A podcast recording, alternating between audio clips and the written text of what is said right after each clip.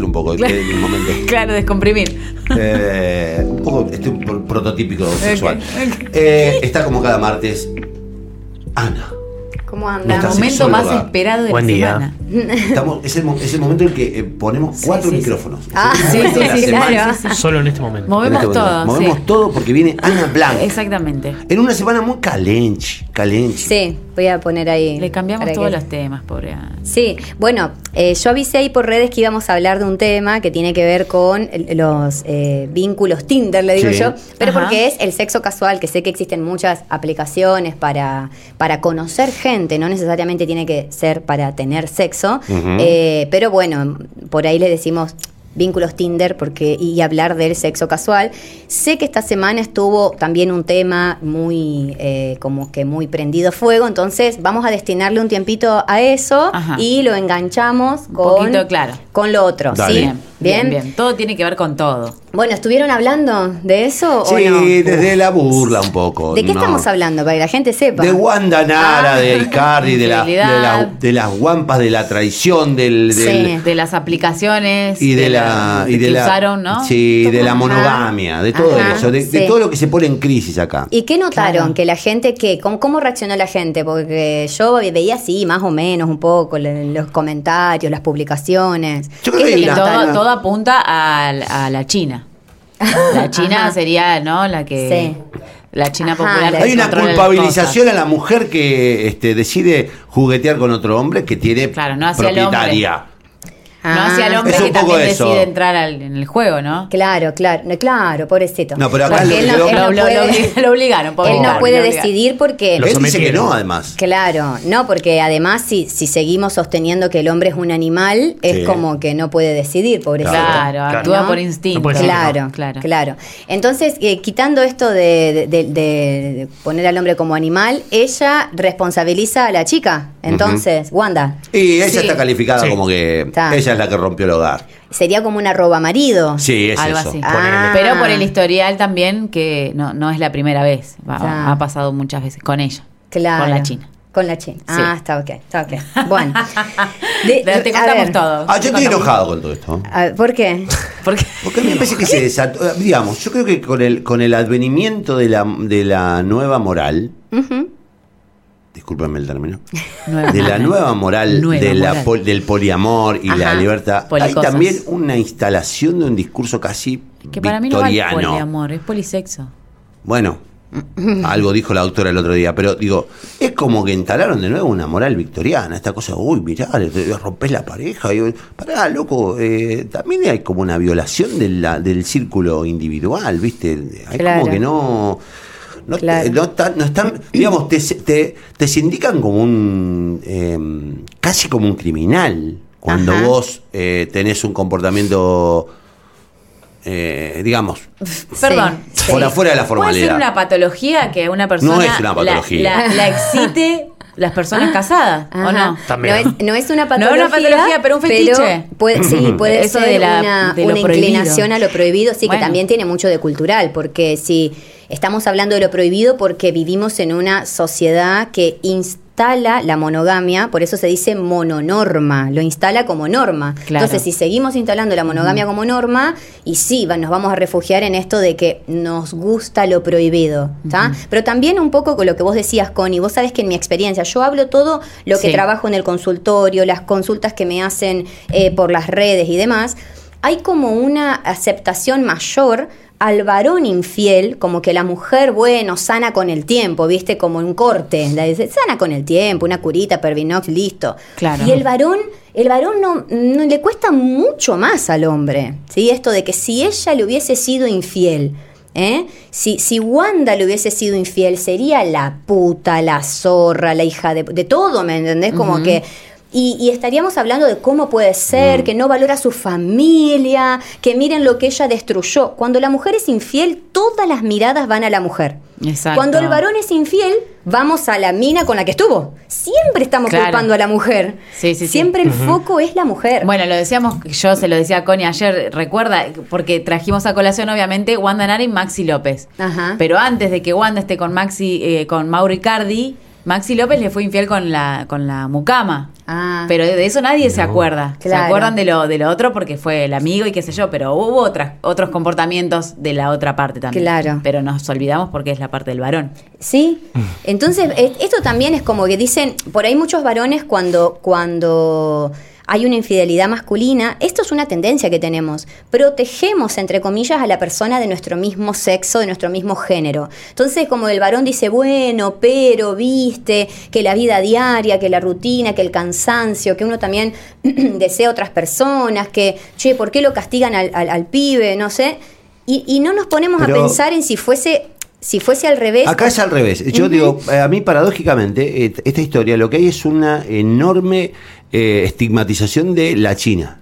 Sí. La China es la que recibe el mayor castigo Sí, acá. quedó- digamos, quedó- quedó, es una sí. puta. eh, de hecho, su propio marido, según dicen, dejó filtrar esa, esa versión Sí. de que Sí. no saben lo que es. Digo, hay como una estigmatización también. Por eso digo, hablo del- de, la- del- de los tiempos vic- eh, pre, digamos, victorianos. sí. Digo, hay como también una, una situación de mucho escándalo porque ella es la que se quiere levantar al tipo, porque ella es la que este, eh, engañó al marido, porque, Sí. porque es mujer. Yo porque no sé se si repite este comportamiento en ella. Por eso Claro, pero sí, digo- y, aunque, y aunque no se repitiera, lo que yo les quiero mostrar es que es lo mismo. Aunque estemos mirándola ahora a la China, nuestro procesamiento de la información apunta a mirar la conducta de la mujer y no mirarla del hombre. ¿Por qué no hablamos del varón que habilita la, e- esta conducta, del varón que, que, que si está teniendo Claro. necesidades, ¿por qué no las expresa? Ujú. Eh, ¿Por qué no hablamos de eso? No, lo damos por sentado, porque seguimos pensando que el varón no se puede controlar, que el varón es un animalito, que vos lo Claro. estás provocando. Tuve una charla el fin de semana, porque bueno, hice un evento, Ah, ¿no? que tuviste un evento Ah, sí, exitoso, sí, ¿eh? sí, sí. Full ese Un evento Lo muy vimos, copado, ¿eh? sí. Muy copado. Enseguida se agotan, se agotan las Sí, entradas. la enseguida, gente- enseguida. La gente que está desesperada. Sí. Y bueno, y en ese evento hablamos un montón respecto de, de lo hipócritas que somos para reconocer que nos gusta ser deseados y deseadas. Yo lo dije en el evento, un silencio tipo... ¿Qué es me como- estás diciendo, Ana? Claro, ¿viste? Es sí, como- sí, sí. Estaban las parejitas, ¿no? Es como que yo sé que esto pasa. De, de las parejas, ¿no? Me miraban así como, yo sé que esto pasa, sé que ella necesita sentirse deseada o él necesita sentirse deseado, pero no quiero conectarme con eso, porque me hace mal, porque me conecta con mis inseguridades, porque es, es un tema del que no me gusta hablar, me siento incómodo, incómoda. Entonces, cuando yo dije, al varón le gusta también sentirse deseado, gente, ¿qué pasa con esto? Que esta sociedad, una vez que te metes en un vínculo monogámico, no te lo permite más. Es como, no, está censurado. Entonces lo empezás a hacer a escondidas. Y los varones asentaban como, sí, me quiero sentir deseado. ¿Dónde está el, el problema con eso? Bueno, el tema es que cuando lo invertimos, y yo le digo, chicos, a las chicas también nos gusta sentirnos deseadas. Como que hay una incomodidad. Porque entiendo esa incomodidad por los permisos que el varón tenía y que ahora entender que también suceden del otro lado esos permisos. En este caso de Wanda, bueno, no pasó así. De ver que la mujer también eh, eh, eh, tiene ese permiso, porque en este caso fue él, ¿no es cierto? Él el infiel. Eh, pero creo que esto desprende todo un tema para hablar de lo hipócritas que somos y cómo censuramos a alguien y cómo decimos, ah, pero qué hija de mil, o cómo va a ser eso, en vez de replantearnos y conectarnos todos con nuestras maneras de vincularnos, de cuáles son, vamos, lo voy a decir de esta manera, cuáles son las consecuencias que está trayendo el modelo monogámico y por qué estamos sosteniéndolo de forma eso tan firme. pensaba. Y vos, vos me conocés bien, Ani, que yo defendía ese modelo. Y hoy me estoy planteando, tal vez ese modelo va para determinado tiempo y después hay que abrir la pareja para ponerle esa chispa. Hoy es lo que me estoy planteando hoy. Mirá cómo voy cambiando. Mirá dónde taca, llegaste. sí. ¿A dónde te llevó. Wanda? Me dicen, Laucha, me dice sí, la sí. gente, vos siempre, Ana, querés llevar, ¿cómo se dice el dicho? Eh, Agua, para tu propio tanque, sí. Claro, Sí. claro. No, no, Yo no. quiero deconstruir cabezas. Claro, claro. Entonces, la primera nota con Ana era, no, Ay. no, que no, que no. Ahora digo, bueno, un tiempo sí, después, bueno, vemos que pasan cosas, no sé. Y, y sí, pero además también que esa propuesta salga de nosotras y no de la necesidad inminente del varón de coquetear o necesidad inminente del varón de penetrar otra vagina. A ver, gente, nosotras también tenemos deseos. Y, y- y también nos aburrimos o no, y también eh, queremos sentirnos deseadas. Entonces, Claro. eh, a mí, ot- ah, otra cosa que quería decir que también me, me chocó mucho con esto de Wanda fue que le- esta palabra zorra, ¿no es cierto? No puedo creer que se siga usando y que de una mujer a otra mujer, en vez de decir, mira, flaco, me corro de acá porque, o sea, rompiste el contrato, sea un contrato que yo tengo mi- mis observaciones respecto a la monogamia, sea un contrato Sí, que se sí, puede, sí. no se puede, lo rompiste. No, a ella le dicen zorra. ¿Y el marido qué? Otra Claro. vez, ¿me entendés? Sí, sí, y sí, otra sí, vez sí. colocando a la mujer como puta. ¿Por qué hacemos eso? Entonces, eso como que, como que me hizo ruido. Bueno, pero, Bueno, pero en, la- en, la- en el pensamiento mayoritario, el de la calle, el de las redes Sí. sociales, había alguna defensa de la postura de, de Wanda Nara en, en acusarla a ella de eh, este de haberle quitado el marido, digamos, de no Sí. imputárselo al marido, no decir, mira, este, esta basura lo que me hizo. Sí. Hay como una, digamos, eh, repito, yo eh, tengo mis dudas respecto a, a- a cuán progresistas terminamos siendo cuando estamos exigiendo esta, esta cosa de eh, monogamia, monogamia, monogamia, tenemos que respetar. Digo, es, es una cosa bastante, Sí. bastante eh, Sí. retrógrado en algún aspecto. Igual saliendo, y, y raro en mí, pero saliendo a favor de la China, eh, la China se separó de Vicuña. O sea, la China supuestamente Claro. está soltera. Sí. Claro. O sea, ella. Claro. Y tiene derecho a desear a quien quiera. Claro. Sí. Eso, es eso, eso lo tengo que, eso lo tengo que reconocer, obviamente. Esté casado o no. Acá el digamos, casado tiene es- derecho- es- es además, uno no elige a quién desear. Salvo Claro. en el caso de las perversiones, digamos. Eh, digamos el Sí, resto, sí, más vale. uno no elige, uno desea. Levanto la mano. Sí. Diga. Quiero hacer una aclaración entre el deseo y la acción. Ajá. Hasta en el caso de las, de, de las conductas que pueden dañar a otros, que en un momento se llamaron perversiones, yo no elijo lo que deseo. A mí me puede gustar, me, me puede excitar estar con niños, ¿no es cierto? No, bueno, no. pues, claro, mí me puede excitar. Es una perversión. El sí, pero si yo no lo cuento, bueno, te enteras. No. Entonces, eso está en mi ámbito privado, está en el ámbito Ajá. de lo que deseo. Nosotros somos responsables de lo que hacemos con el deseo. Tenemos que dejar, me parece a mí, tenemos que dejar de, eh, a ver, quitar responsabilidad a la acción. Porque la gente dice, bueno, Ana, y nos calentamos, qué sé yo, y yo de- deseo a esta persona y deseo a esta otra. Vamos a seguir del ejemplo de los niños, niñas, y vamos con el desear a alguien que está comprometido, comprometida. Y bueno, Ana se dio. Mentira. Porque nosotros todavía no, no, no sucedió la teletransportación en donde yo te deseo y fuimos a parar un telo. No sucedió. Claro. Hay un montón Hay de instancias sí. intermedias en donde vos podés decir que no. Entonces, eh, por más de que, esta es mi visión, ¿sí? Por más de que ella esté no comprometida, tiene que saber que, se, que está incursionando en un vínculo que tiene un compromiso y que eso te pone en un lugar de responsabilidad porque esa persona está comprometida. Yo sé que hay una tendencia a decir, bueno, me lavo las manos porque total yo no... No es culpa mía. No es culpa Ajá. mía, pero no es cuestión de culpa o no culpa, es cuestión de responsabilidad. Claro. Entonces, vos sabés lo que estás haciendo, porque es lo mismo que acá en la radio alguien roba, pero como no soy yo, y yo no es mi culpa, pero yo soy partícipe necesaria para que eso suceda. Entonces, ah, pero, pero yo no lo hice. Sí, pero vos estuviste, no sé, eh, hiciste la vista gorda. eh, todo esto de, no me involucro en mi responsabilidad. Bueno, después desde el lado psicológico yo siempre lo trabajo en el consultorio de con qué tiene que ver que buscas vínculos no disponibles, ¿no? Porque ahí hay Claro, toda una razón claro, ese- para vincularse ese con gente no punto, disponible. sí, sí, sí. Y sí, porque hay mucho contenido psicológico ahí. Pero lo digo porque también es, es más profundo el tema. Claro. Eh, pero que, quería hacer una, una, quería decir una cosita que me quedó ahí en el tintero, ustedes me conocen, que me quedan cosas en el tintero y las quiero decir. ¿Qué es esto de eh, la roba maridos? Ujú. La, la que destruye la Destruye familia, hogares, ¿no es cierto? sí. Destruye hogares. la- y algo que conversé en el evento con unas chicas después, eh, que fue, Ana, vos sabes que a mí me pasa que cuando tengo una juntada con mis amigas, hay amigas que me dicen, eh, no vayas tan provocativa, porque va mi novio. Ah, Ah, bueno. Entonces está, pero está, y a mí me lo han dicho un montón de veces, Ana, yo quiero que mi novio vaya con vos, eh, quiero que mi novio trabaje esto, me encanta lo que sabes, pero no, no quiero que sea con vos. ¿No tenés otra sexóloga?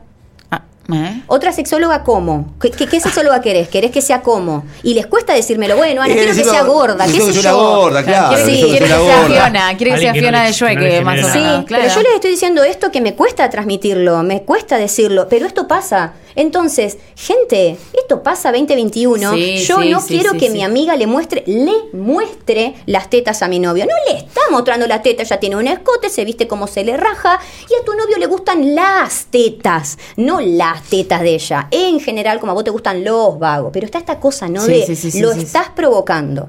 y le quitamos la responsabilidad al otro de que Laucha, si es mi pareja, y vamos con, Él con- con Salo, divina Salo, ¿no? Vamos con Salo y- y nos encontramos. Primero que perdemos la complicidad de decir, che, ¿viste? Está linda la Salo. ¿eh? O, ¿viste? Salo- Salo me Es que- puede. Es que, claro, Ah. pero Salo es irresistible. Salo me Es- puede. es la consigna, claro. no me claro. pasa con Salo con lo de la China Suárez, pero Pero casi. Vamos a suponer que no tenemos esa charla y esa complicidad, Sí. ¿eh? pero estamos ahí los dos, pareja tradicional, y ella está ahí con un escote y demás. ¿Qué es lo que se me activa a mí? Que pienso que ella lo está seduciendo, que ella... Fíjense, gente, vayan a su psiquis. ¿Qué se Los me activa? los celos. Los celos. Sí, los celos. El miedo de que Laucha... Inseguridades, Claro. claro. Pero yo me empiezo a focalizar como novia en que Laucha... comparando, tal sí, vez. Ujú. me comparo con la chica, todas las inseguridades, pero además para que la sociedad las estimula, ¿no? Claro. Pero miren esto, en, en ese proceso pierdo de vista a Laucha, Y pierdo de vista a mi novio y me fijo en la mujer. Entonces es ella la Entra que un ver- provoca. un versus ella- ahí, sí, ¿no? Sí, sí, Acá sí, una estamos rivalidad, las dos claro. enemistadas. Ni hablar cuando En es una ring. peña de mujeres y viene la, la nueva o las nuevas. Y están chico. despampanantes. Vos decís, está mi novio, hija de puta. Pero, claro, No. ¿qué pensamos Para ser mi amiga tenés que ser fea y... Cla- Ey, Claro, este claro, tema sale. No, me muero, Muchísimo me muero. sale en el consultorio de, de- sí, de que, de que la amiga linda, fea, de la que- pero quiero volver a esto de, de seducir No, al sí. otro, de seducir al otro. Primero que no aceptamos que la sedu a ver, la seducción, no aceptamos la atracción, no, no, no, no nos copa, pero este tema de verlo a Laucha como una persona que no se puede controlar. Es una Claro. persona que le ve las tetas y va a querer Y ir claro, y, y- y la va a- y clavarla. El famoso ¿entendés? depredador. Sí, sí, sí, sí. Sí. El depredador Es como, sexual. ¿cómo Claro. vas a venir así? Claro. ¿No ves que él no se puede controlar? Claro, claro. Tenemos que No, salir de la visión de, de que deseo, miren esto, deseo Sí. y conducta es inminente. No. Laucha puede desear, Laucha puede capaz que me da masa de increíblemente pensando en qué buena que está la Salo, me encanta. Yo te invito de nuevo, Salo. Yo digo, que, que venga, Salo. Claro, claro, lo estimulaba el pibe. Claro, Sí, sí. Ay, hay una negación con ese tema, pero Ana, vos te das cuenta que estás diciendo que me da a mí pensando en otro. Y yo digo, chica, esto pasa. Nada más que te duele reconocerlo. Claro, Mm. sí, sí, y a vos sí, también sí. te pasa, querida, o te tendría que pasar, porque si no el sexo es un embole. Hay Claro. que fantasear. Sí, sí, sí. Y viste, está esa negación. Y tenemos esa tendencia, les decía, cierro eh, mi, mi opinión de- de- con esto, que deseo igual acción. Claro. Claro. Ese no. Van de la mano. Claro, Laucha desea. Está ahí, dice, oh, qué divina. Y, pero, pero tiene autocontrol, gente. Claro, porque no es un animalito. Claro, tiene autocontrol. Y esto es difícil porque a mí me sigue pasando en la clínica que el varón, depende de la edad, generalmente mayores de 50 me dicen, viste, Ana, que el hombre, y hacen así, ¿no? El hombre. el hombre. Claro. No se puede controlar. Y yo digo, ay, me- No, me, no, estás no. haciendo tanto daño con lo que decís. Le ¿por sangran los oídos, Anita. Acá me está doliendo el cerebro. Claro. ¿Cómo vas a decir esa barbaridad, El querido? hombre. No se puede controlar, claro. Tengo claro. dos preguntas Dale. en relación a este caso mediático, eh, cosas que siempre me atraviesan, sobre todo cuando te vinculas con, con personas X. Sí. Eh, la primera es, ¿qué ocurre en esto de cuando uno discute de monogamia, poliamor, eh, maneras de vincularse, engaño? ¿Qué ocurre con los egos? Primera pregunta. Y la segunda, eh, ¿por qué siempre buscamos modelos cuando nos vinculamos con alguien? ¿Por qué siempre buscamos una estructura, un modelo que funcione como un paradigma? Quizás ese no sea el error. Son todas preguntas las que tengo Sí, hoy. Un modelo en, re- en cuestión de re- en relaciones. Sí, siempre cuando te vas a vincular con alguien, viste que, o sea, a veces uno, yo prefiero llamarlo acuerdos, Ajá. pero, Ajá. qué sé yo, mis viejos, mis hermanos mayores, se basaron en modelos, en estructuras fijas de, de cómo vincularse con las otras Claro. personas. Sus expectativas tenían que ver con su, Con eso. su sí. crianza, digamos. Es más cultural eso, que lo Claro, hablamos claro. varias veces acá, pero Sí. siempre me pregunto eso. ¿Por qué buscamos todo el tiempo, incluso en otros aspectos de la vida, tener una base que sea un modelo, una estructura y a porque partir de ahí. necesitamos ser normales. Porque, porque la sociedad nos acepta como no- anormales. Bueno, Eh, igual, yo, ¿Qué es ser normal? Igual, Las chicas me están pregunta. pero- felicitando acá, dicen, qué buenas preguntas que hace ese chico. Este, sí, además Ah. divino, a véanlo, un, un sol divino. Sí, preguntas Bien muy vendido. interesantes. Bien vendido. Me están comprometiendo. Bueno, Bueno, vam- por vamos a arrancar vamos por por, el- por el, sí. por el Sí. final. Con Jack. Eh, es muy compleja eh, la respuesta porque es multifactorial de por qué buscamos modelos. Pero los voy a tirar así, tac, tac, tac, tac, porque no los vamos a poder desarrollar, ¿ok? Buscamos modelos porque, como dice Connie, necesitamos sentirnos normales. Pero, ¿qué es la normalidad? La normalidad es lo que nos muestran como normal. Es todo construido, gente. Sí, sí. Nos dicen, tenés que ir por este sendero, porque todo tiene que ver con el control de la población, con el control del comportamiento humano. La gente que milita el poliamor dice que si nosotros abriéramos nuestra cabeza hacia poliamor, swing, lo que fuera, una relación que no es monogámica, trabajaríamos menos. Porque tenemos más vínculo que prestarle atención. Eh, encontraríamos placer en otras actividades que no sea pasar 10, 12 horas laburando. Es anticapitalista. Entonces el modelo monogámico es productivo capitalista, el sexo es breve, es una vez por semana con suerte, es todo así para poder seguir productivos. Y eso está pensado. Muy automático ¿tá? todo, sí. El modelo familiar que tenemos ahora se creó con la revolución industrial. Era, hay que alimentar a ese hombre que tiene que salir a trabajar, y esa mujer tiene que alimentar a los niños para que luego sean de fuerza trabajadora. O sea, de ahí sale esta que la gente que defiende la familia y van a destruir la familia no, no conoce de historia. Porque la familia como la conocemos hoy no viene de hace miles de años. No, y aparte Pasamos todas las un familias montón. tienen sus mambos, tampoco están, hay que idealizar los Sí, núcleos pero, familiares. pero Salo, en el, en el sentido de que como modelo de Claro. familia, papá, mamá, hijos o modelos monogámicos, eso no existió siempre y la gente como Claro. no sabe de historia, cree que sí. Entonces no conoce el término de comunidades, cuando una mujer no tenía maridos, eh, eh, Claro, ella eso, no tenía eso te iba a preguntar. Ahora con la independencia de la mujer, eh, al hombre también le cuesta sacarnos de ese rol de, de Susanita, digamos. Sí, porque es toda una deconstrucción que hay que hacer, que, esto para que funcione hubo que chipear a, a todos. No, es que chipear solo al varón, hubo que chipear al varón y a la mujer, a la mujer y al varón, hubo que chipear a todas las personas. Pero respondiendo a lo de Laucha es, es eh, nos da más seguridad, ahora voy a responder como psicóloga, nosotros nos sentimos más seguros cuando vamos por el camino que nos araron, porque a- Lo no nos gusta, sí, no nos gusta la ambivalencia, no nos gusta la tibieza,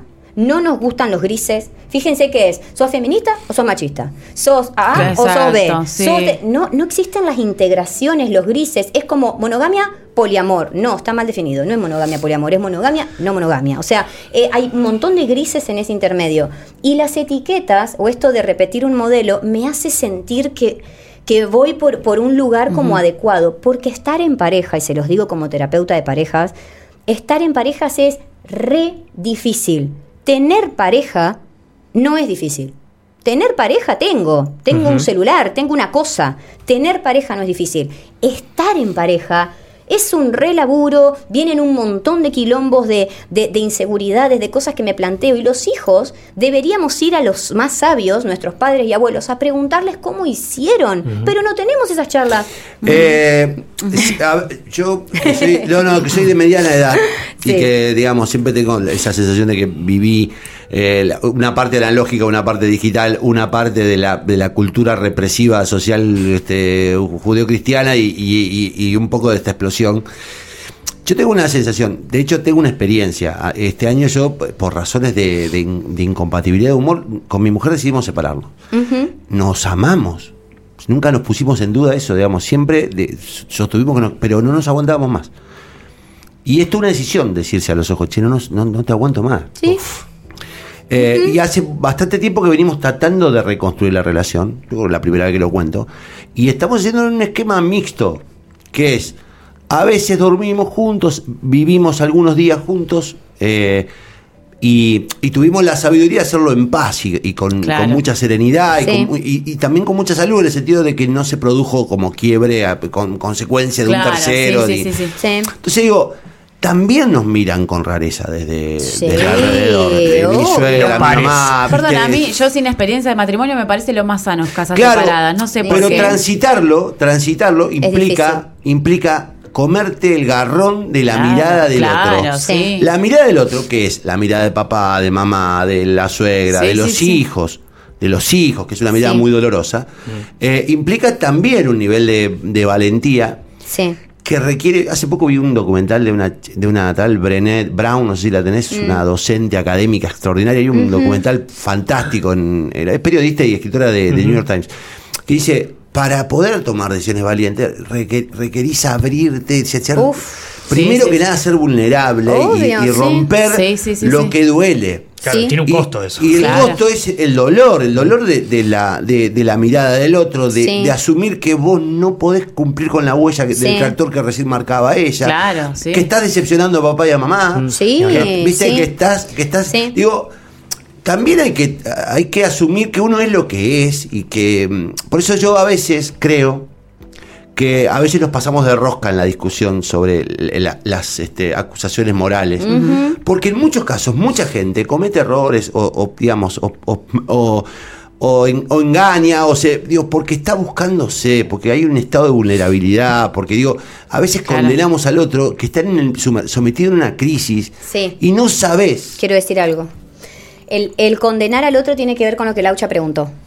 La sociedad condena y genera culpa, que es, una, que es la emoción que sirve para gobernar las conductas humanas. Es la emoción que sirve. Por eso las religiones la usan. Entonces, yo para poder controlarte tengo que hacerte sentir culpa. Por eso manipulamos al otro, por eso generamos un montón de, de- de- situaciones que son así, tipo, sentí culpa, consciente o inconscientemente. Este juicio es para que la persona vuelva al sendero.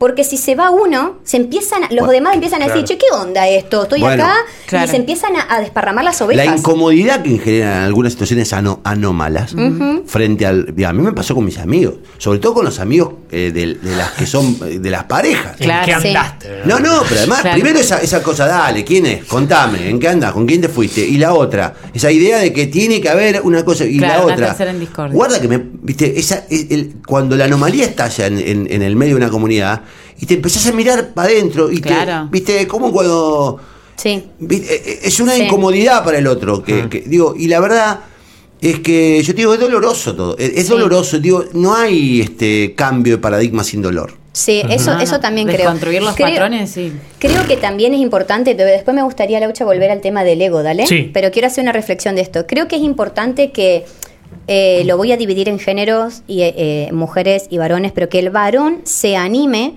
a decir cosas que no serían tan aceptadas en un grupo de varones, ¿no? Entonces esto de, qué sé yo, estoy con mi mujer eh, viéndome menos para, no sé, no conviviendo y demás para poder sostener el deseo y como, tipo, ay Dios, como qué romántico, qué, qué, qué, qué, qué- qué gay, ¿no? Es como tener que, sí, porque si vos decís, te preguntan, ¿a dónde te vas? ¿A dónde te vas? Hay una emoción en muchos grupos de varones que saben que estás casado capaz, pero no hablo por vos, hablo de una Pero pareja sí, que está comprometida. Saben que estás casado, casada, comprometi- eh, comprometido, y si vos mostrás emoción en ese momento, hay toda una, una, una- cosa que se genera en muchos grupos de hombres, no digo en todos, que es sostener esa infidelidad. Es como, eh, ah, ¿dónde te vas? Ah, dale. Ah, y Claro. me voy con mi mujer, es como... Sí, mm, dominado. Claro, como Qué raro, decepcionante. ¿no? Eso, Qué es, decepcionante. es decepcionante. Entonces, Sí, sí, sí. fíjense que yo lo que estoy notando en muchos grupos de varones, capaz, Laucha acá capaz que me puede ayudar, porque él siempre habla de que Chan, en los grupos de, de- de-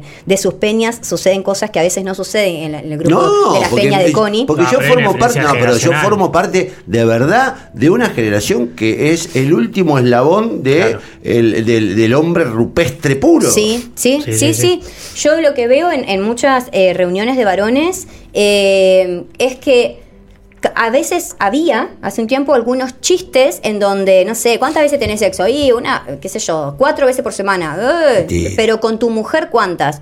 Y todos saben que está con otras personas. Claro. Y nadie le dice nada y todos se lo festejan. Hay una habilitación. Y cuando las mujeres vienen a mi consultorio en la situación de, de infidelidad, no hay una habilitación en el grupo de mujeres. Claro. No hay. Las mujeres no pueden contar libremente que están siendo infieles.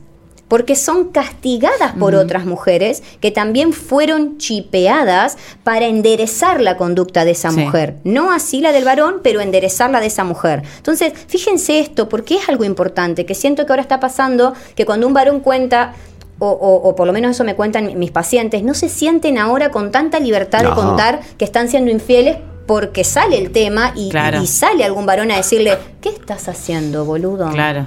Sí, sí, sí. Antes capaz que no pasaba, ¿no? Pero, ¿qué estás haciendo? La estás, o sea, la estás, la estás embarrando de una forma.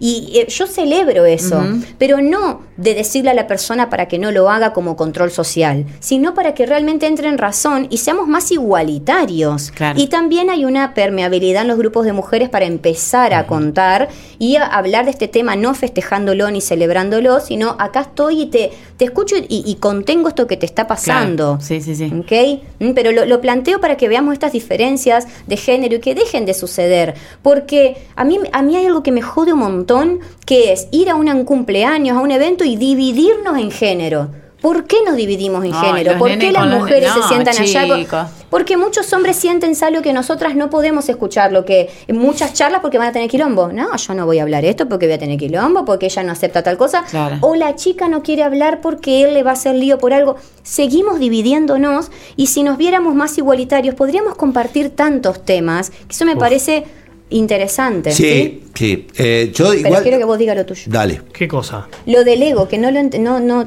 otra no, vuelta. no, era ¿Cómo porque- era? o sea, el disparador de esta charla fue Sí. el, el lío de Wanda, Sí, Max, sí, sí. Sí, Maxi, sí. Cardi y demás. sí. No, y pensaba en eso, cuando uno eh, decide por ahí eh, modificar su forma de vincularse o relacionarse, también Sí. el ego. Hay que aceptar el ego, el golpe al ego, hay que aceptar qué rol ocupa el ego en eso. Porque La herida también, narcisística. también es costosa. Ah, también es una mochila pesada de llevar. Vos decís que la pareja que se abre, o sea, que, sale de la monogamia. Sí, sí, o incluso también en estos engaños. eh, ¿Qué vemos? Ah. O sea, ¿qué estamos viendo? Eh, más allá de la mediatización del caso.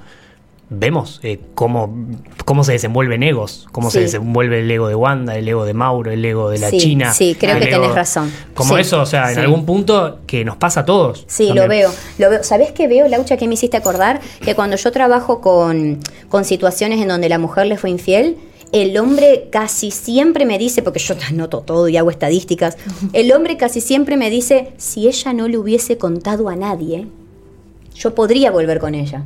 Claro. Pero ahora saben que soy un cornudo. Bueno, la reconstrucción, Ah. la reconstrucción, bueno, pero digo, la reconstrucción de una relación tiene mucho que ver con lo exterior. Sí, pero, pero decime, a ver, ¿por Pero- qué a la mujer le cu- parece que le cuesta menos perdonar? Y bueno, te metió las guampas, bueno, es un yegua. Pero el varón es como me dejaste puesto Por eso, socialmente. es Claro, Eh, sí, sí, sí, es como un peso, como dice Laucho, un peso muy grande. Y ella va a ser considerada por toda la vida una zorra, entre comillas, y él va a ser considerado toda la vida un, un- un cornudo. Sí. Eso hasta que no entendamos que hay que cambiar el chip, digamos. Que, Sí. Que, que todos.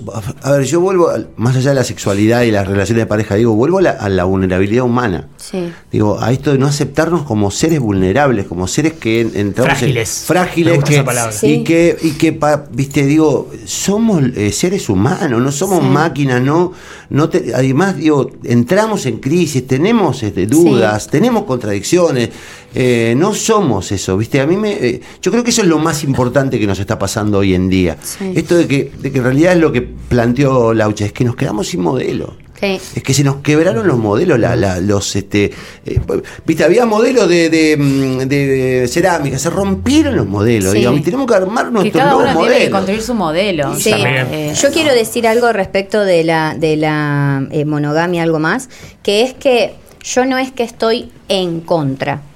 Cuando pudimos ver todas las opciones que hay disponibles y las personas son conscientes, lo digo como sexóloga esta parte, de que la monogamia trae consecuencias sexuales claras, porque baja el deseo, sí, o sea, eso es estadístico, claro, es difícil salir de eso, porque además le pasa, a ver, to- to- todos somos referencia de eso. Entonces, vos querés o ustedes quieren un modelo monogámico, esto es lo que puede llegar a suceder.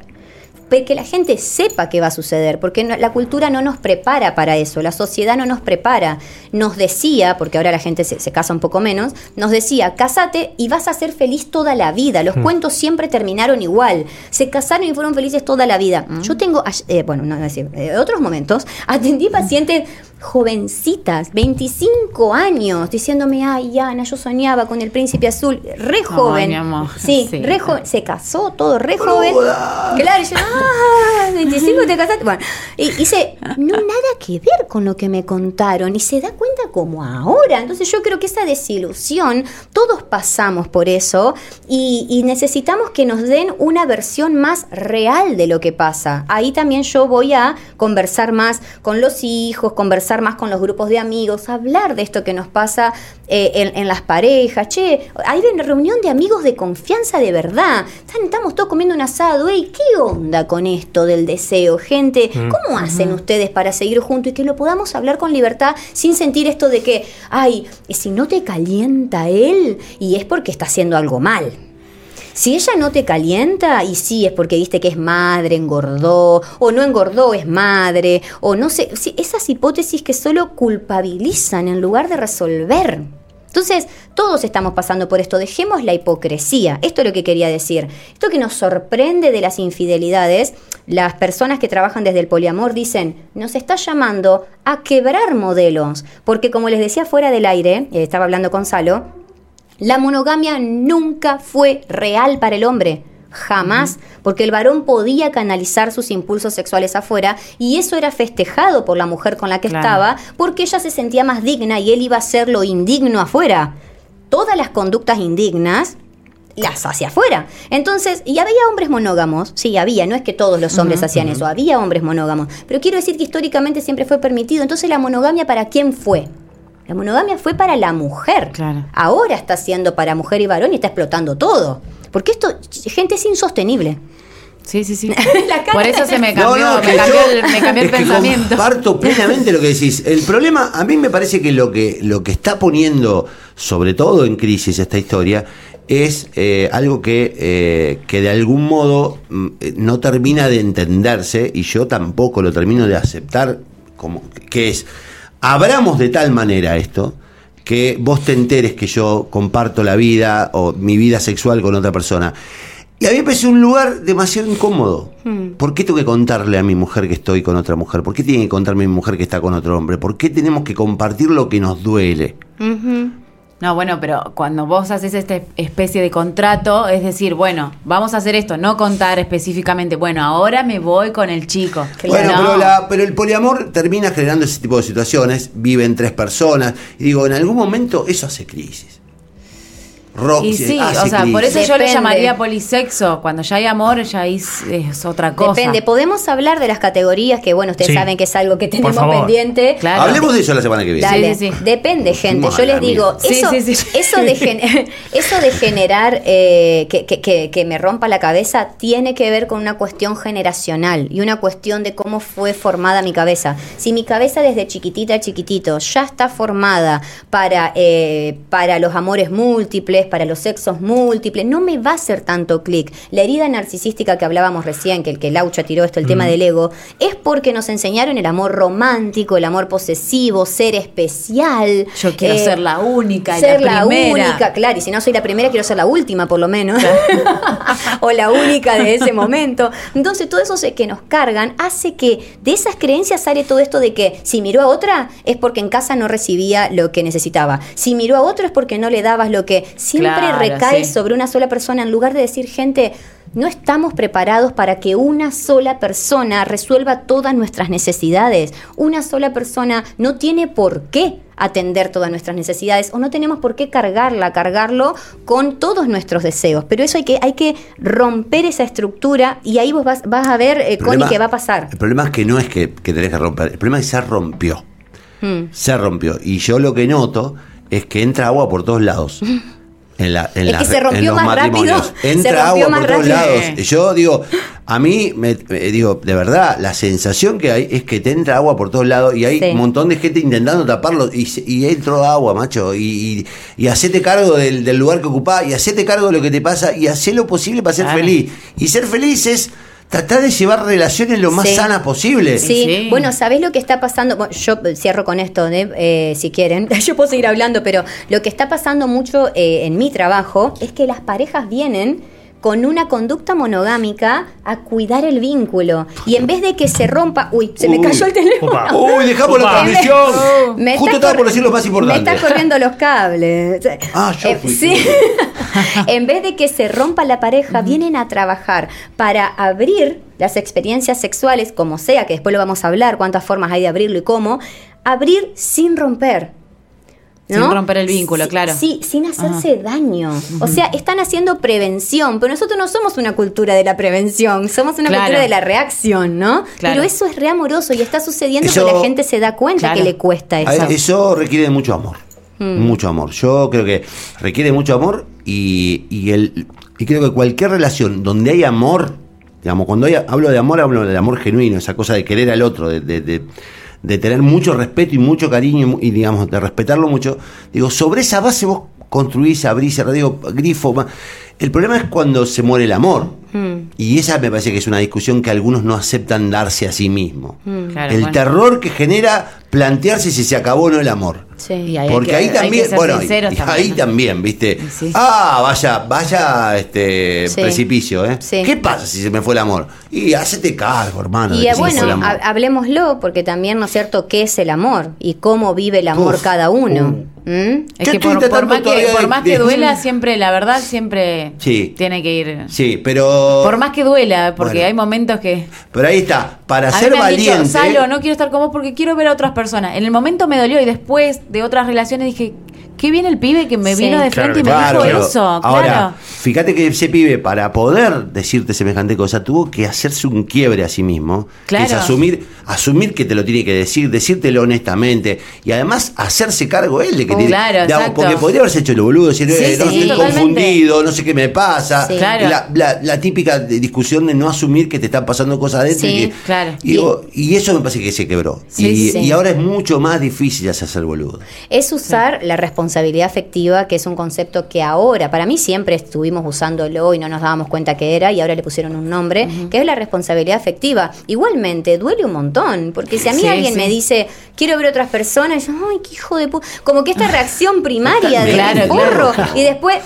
Bueno, qué lindo que me lo dijiste, te hiciste cargo, pero es verdad, yo siempre Sí, sí, digo, sí. la infidelidad es la salida más fácil y encima Para no sostenida, afrontar, claro. ¿sí? sostenida por socialmente, sobre todo al varón. O sea que ese chico, por ejemplo, otro hombre le diría, sos un pelotudo, porque vos salís con otras y con Salo.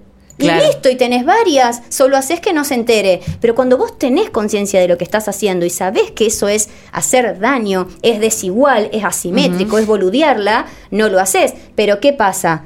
Ay, acá, acá cierro con este moño de oro. Eh, las per- broche de oro era. Con este moñito, las personas no quieren perder las cosas, Salo. Claro. Las personas quieren tener todo. Entonces Claro. quieren tenerte a vos y a las otras. No Claro. te van a decir Sí, porque te sí, pierden a vos. Porque vos vas a decir yo no quiero. Claro, sí, sí, sí. Corren el riesgo de que, Y sí, de que no me prenda. Eh, hay que, hay que, hay que. La arena es el, el- donde peleaban los romanos y también es este el don- el donde este, juegan los toros, los, los- los toreros, ¿no? Mm. Hay que estar en la arena y hay que sangrar en la arena. Uf. Y digo, y después, este, después habla. Digo, mientras no te pasa, es muy difícil jugar al otro. sí.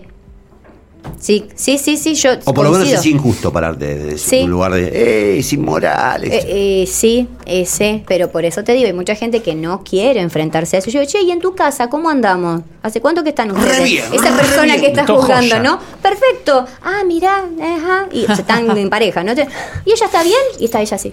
Está bárbaro. Ah, me gustaría Ah, mira. escucharla a ella. Claro, déjala que responda. Yo creo que batimos todos los récords. Son las 12.28. Sí. Hay un montón de Ah. mensajes que no los vamos a leer. Vamos a Oh. dejarlos para otro La momento. gente acá Solo decirle a un Tito que qué linda charla que es a todo un tema tan mediático. Toma. ¿Viste? Ah, Puede pasar. Viste Toma. como podés de la, de Para la, Tito. de la, de la cosa más este, Trivial. superficial. Baratito. Hacer De algo re profundo. Sí, Sí. gente, ¿cómo no? Sí, son las charlas que duelen además. Sí, y, sí, y- sí. y sin, bueno, es que estás vivo. Si te duele porque estás vivo. Claro. Sí. ¿Eh?